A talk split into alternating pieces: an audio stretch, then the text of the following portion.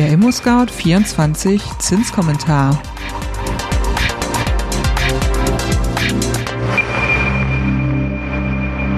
Hallo und herzlich willkommen zum ImmoScout 24 Zinskommentar Podcast. Der Februar startet mit einer guten Nachricht. Die Bauzinsen sinken endlich mal wieder. Welche Vorteile sich jetzt für Kaufsuchende ergeben, klären wir in den kommenden Minuten. Doch zuerst wie immer das Wichtigste in Kürze.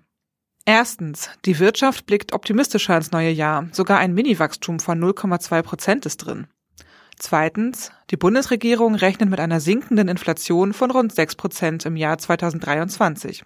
Und drittens, im Januar zeigten sich die Bauzinsen freundlicher als zum Jahresende. Sie sanken auf breiter Front.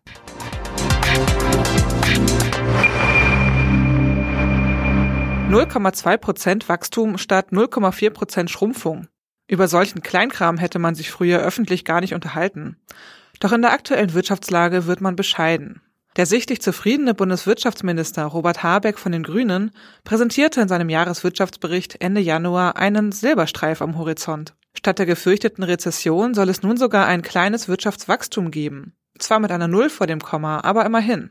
Habeck klopfte sich und der ganzen Nation dabei auf die Schulter. Er sagte, durch diese Entschlusskraft, durch diese Bereitschaft, ungewöhnliche und ungewöhnlich große Entscheidungen zu treffen und umzusetzen, ist es diesem Land gelungen, eine schlimme Wirtschaftskrise abzuwehren. Ein relativ freundlicher Winter sowie eine massive und wohl auch erfolgreiche Anstrengung der Bevölkerung und der Wirtschaft, Energie zu sparen, führten dazu, dass es derzeit ganz gut aussieht für die Energiesouveränität des Landes. Die Wirtschaftswoche erklärte sogar schon in einem Artikel, wieso die Weltwirtschaft Russland nicht mehr braucht.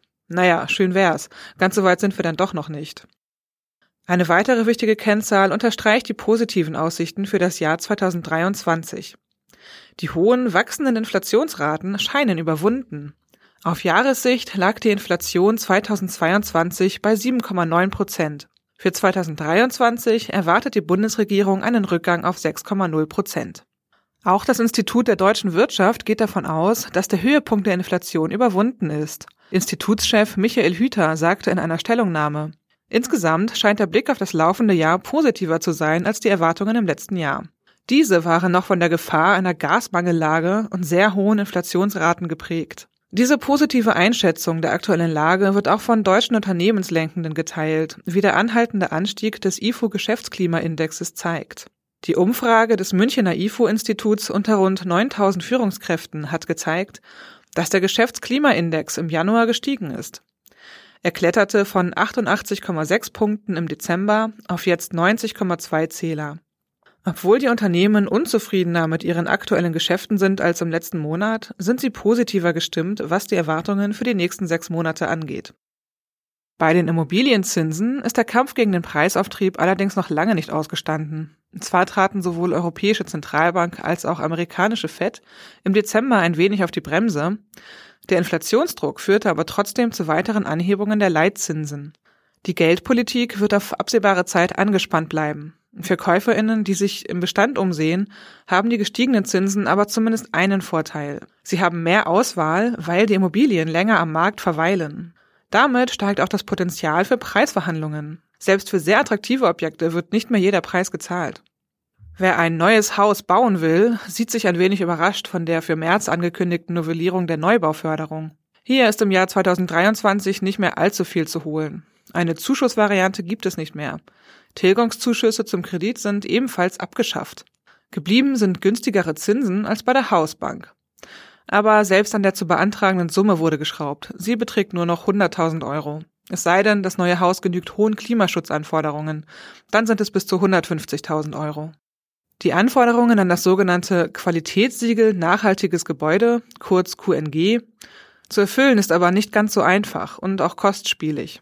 Der Zentralverband des deutschen Baugewerbes äußerte Kritik an der aktuellen Förderung. ZDB-Hauptgeschäftsführer Felix Paklepper sagte dazu, das angekündigte Fördervolumen von 1,1 Milliarden Euro ist ein Tropfen auf den heißen Stein.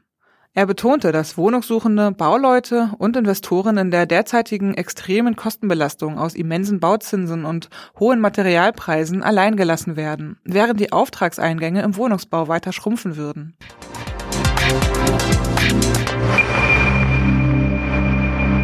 Es gibt aber auch einen Lichtblick. In unserem ImmoScout24 Zinsbarometer sind die Zinsen im Januar bei drei von vier Zinsbindungsfristen wieder gesunken. Die Kredite mit fünfjähriger Zinsbindung wurden um einen Hauch von 0,02 Prozentpunkten teurer und liegen aktuell bei 3,83 Prozent. Im Vormonat waren es 3,81 Prozent. Kredite mit einer Laufzeit von zehn Jahren sanken um 0,07 Prozentpunkte auf jetzt 3,77 Prozent. Vor einem Monat waren es noch 3,84 Prozent. Bei den langen Zinsbindungen ging es ebenfalls bergab. Die Zinsen bei der 15-jährigen Zinsbindung sanken so stark, dass sie sogar die 4%-Grenze hinter sich ließen. Es ging um 0,13 Prozentpunkte nach unten. 3,92 Prozent beträgt der neue Wert, nach 4,05 Prozent im Januar. Baukredite mit 20-jähriger Zinsbindungsfrist sanken um 0,04 Prozentpunkte und standen Ende Januar bei 4,12 Prozent. Im Vormonat waren das noch 4,16 Prozent. Damit sind wir am Ende des ImmoScout24 Zinskommentars angekommen. Habt ihr Fragen an uns, Lob, Anregungen oder Kritik? Dann schickt uns doch gerne eine E-Mail an podcast@scout24.com.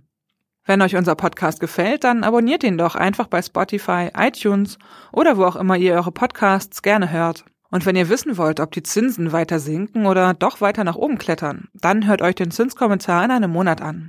Am Mikrofon war Konstanze Renken. Bis dann. Tschüss.